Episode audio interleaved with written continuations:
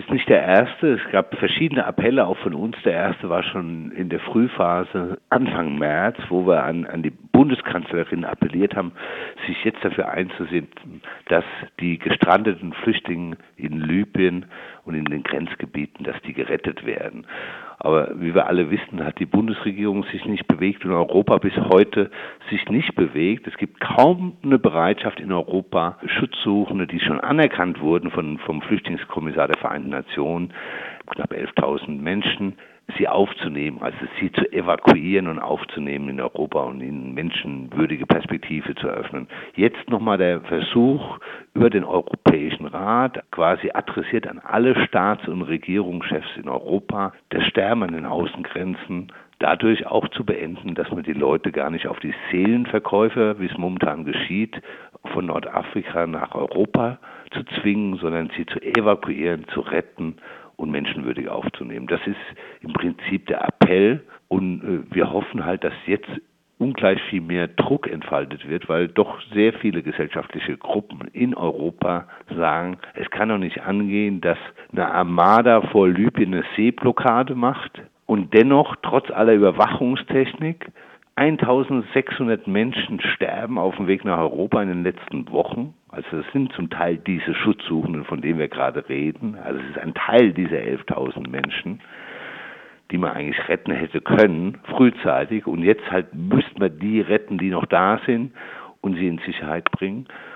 Und es kann nicht angehen, also dass man so irgendwie dem arabischen Frühling irgendwie in Sonntagsreden zujubelt, aber auch Staaten wie Tunesien, Ägypten, die in einer schwierigen Übergangssituation sind, allein lässt bei der Flüchtlingsaufnahme. Wenn über eine Million Menschen aus Libyen geflohen sind, Flüchtlinge und Migranten und Europa nicht bereit ist, einen aufzunehmen legal, dann, dann ist es ein Akt, der absolut unsolidarisch ja, ist und die, zynisch. Die Diskrepanz ist natürlich krass. In der Pressemitteilung wird ja auch die Bundeskanzlerin zitiert, die sich auf dem Kirchentag für ihre humanitären Einsätze und die Aufnahme von Flüchtlingen rühmt aus Ländern, wo die Flüchtlinge letztlich überhaupt nicht nach Deutschland kommen können. Ja.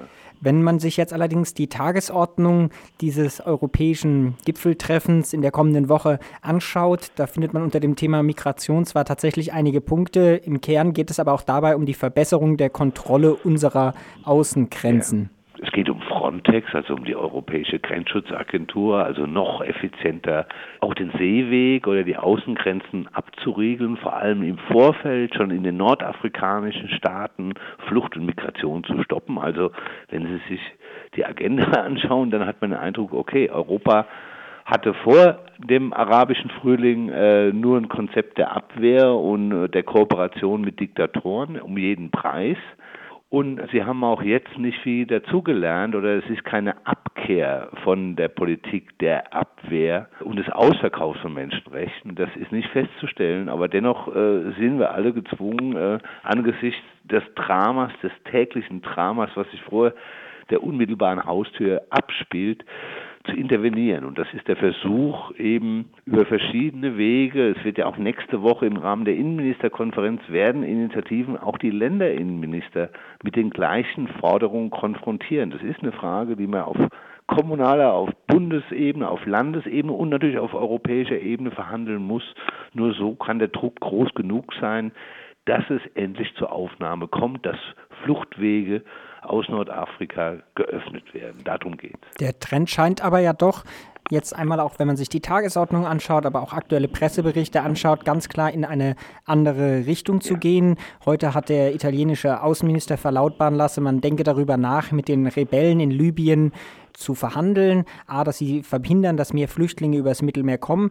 B, aber auch konkret die Überlegung, Asylsuchende abzuschieben nach Libyen. Ja. Im Klartext Bootsflüchtlinge in den Krieg abschieben. Ja? Und äh, Frattini, der Außenminister Italiens, äh, gehört eben zu diesen Personen aus der Regierung Berlusconi, die maßgeblich dazu beigetragen haben, dass diese Kooperation mit Gaddafi ab Mai 2009 lief. Italien hat tausendfach Völkerrecht und Menschenrechte verletzt, hat es in Kauf genommen, dass diese Bootsflüchtlinge, Männer, Frauen, Kinder in die Haftlager Gaddafis gesteckt wurden nach der Abdrängung, nach der Zurückweisung auf See. Das sind alles klare Verstöße auch gegen die Europäische Menschenrechtskonvention. Und hat auch den Tod, die Vergewaltigung, die Misshandlung, die Folter im Anschluss in Kauf genommen. Also das heißt, ist Teil auch von schwersten Menschenrechtsverletzungen.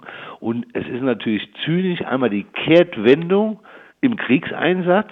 Ja, also aus der Freundschaft ist dann irgendwie der schnelle Wechsel passiert im Rahmen auch der, der NATO-Luftschläge. Und jetzt der Versuch, eben die Rebellen, die Übergangsregierung, es gibt ja noch keine neue Regierung, wir sind doch in der Kriegssituation, einzukaufen in die Fluchtabwehr. Das ist äh, erbärmlich, das ist zynisch, der Versuch, ein altes Konzept sozusagen bruchlos weiterzuführen. Man muss auch dazu sagen, das wird nicht reichen, aber auch der Europäische Gerichtshof für Menschenrechte wird sich in der nächsten Woche genau mit dieser Politik, die Italien mit Gaddafi betrieben hat, wird sich damit befassen, weil einigen diesen abgedrängten Bootsflüchtlingen ist die Klage zum Europäischen Gerichtshof für Menschenrechte in Straßburg gelungen.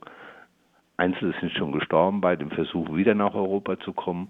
Aber es geht bei der Anhörung in Straßburg auch darum, diese Menschenrechtsverletzungen von Italien zu verurteilen, zu sanktionieren. Wenn man jetzt Italien, da hat man natürlich immer ja auch ein beliebtes Beispiel, wo man sagen kann, das ist besonders krass, wo sich dann auch viele ja, Politiker anderer europäischer Staaten ein wenig zu sagen, ja, aber schaut euch das mal an. Und trotzdem muss man doch sagen, dass diese italienische Politik eigentlich nur eine Speerspitze einer ohnehin bestehenden europäischen Politik ist. Also wenn wir jetzt vielleicht abschließend noch kurz auch auf das Thema Frontex kommen sollen, da gibt es ja auch konkrete Pläne, dass Frontex proaktiv in nordafrikanischen Staaten tätig werden soll, damit Flüchtlinge eben überhaupt nicht mehr auf das Territorium der Europäischen Union kommen. Das stimmt. Äh, man muss einfach nur mal festhalten, dass auch die Bundesregierung damals geschwiegen hat, im Mai 2009 und fortlaufend. Die Europäische Kommission hat Italien nicht verurteilt und es gab ein Schweigen der europäischen Staaten und schlimmer noch, es gab dann den Versuch, auf europäischer Ebene das italienische Modell mit netteren Worten zu kopieren und eben einen europäischen Vertrag mit Gaddafi hinzubekommen. Das drückt aus, dass diese Menschenrechtsverletzungen also nicht verurteilt werden in diesem Europa. Aber wenn man sich bei der Flüchtlingsaufnahme streitet, auch am Beispiel Italien, sehr wohl massive Kritik an Italien geübt wurde.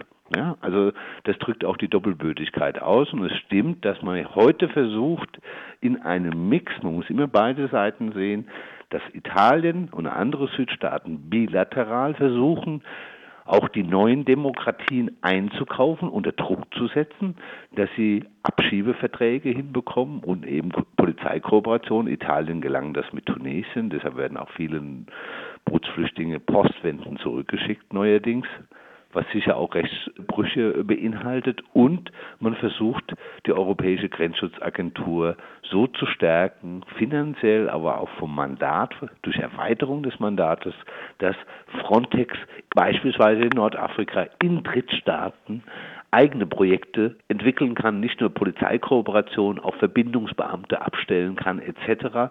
Und das finden wir sehr gefährlich, weil was Europa einklagt, als Grundvoraussetzung, dass man solche Abkommen schließt, sind Mindestmenschenrechtsstandards. So steht es bis jetzt geschrieben. Was sind Mindestmenschenrechtsstandards? Gibt es unter Menschenrechten nochmal einen Standard?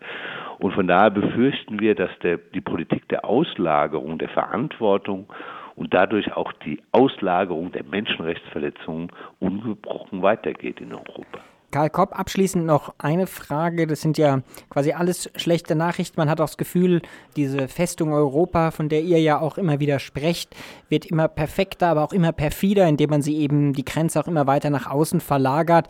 Vielleicht nochmal zum Ausgangspunkt unseres heutigen Interviews eine E-Mail-Aktion, wo eben Van Rompuy direkt als EU-Ratsvorsitzender aufgefordert wird, dafür zu sorgen, dass diese 11.000 anerkannten Flüchtlinge aufgenommen wird. Ähm, ja, welche Hoffnungen verbindet ihr denn damit oder ist das nicht ja fast ein verzweifelter Versuch angesichts auch einer Tagesordnung, die letztlich doch wieder nur eine weitere Stärkung von Frontex und den EU-Außengrenzen vorsieht? Ja, man muss feststellen, dass äh, nicht nur in der moralischen Kategorien äh, die europäische Flüchtlingspolitik und eben auch die Nachbarschaftspolitik gescheitert ist. Die ist mit dem arabischen Frühling an die Wand gefahren. Die alten Partner sind bald weg. Gaddafi wird wahrscheinlich auch bald weg sein und es gibt noch nichts Neues. Und es gibt sehr wohl in Europa und das vor allem halt in der Gesellschaft, in Teilen der Gesellschaft, eine Diskussion, was die Konsequenz aus dem Scheitern ist. Und das ist sicherlich ein Ansatz, wo man sagt, Demokratie und Menschenrechte muss nicht nur in Sonntagsreden, muss der Ausgangspunkt sein. Und es, wir brauchen eine andere Flüchtlingspolitik, eine andere Migrationspolitik. Das, denke ich, das ist auch ein Diskurs, der stärker wird. Und es gibt viel mehr Menschen, die sagen, wir wollen nicht, dass jeden Tag Menschen einfach absaufen und europäische Staaten oder NATO-Schiffe zuschauen.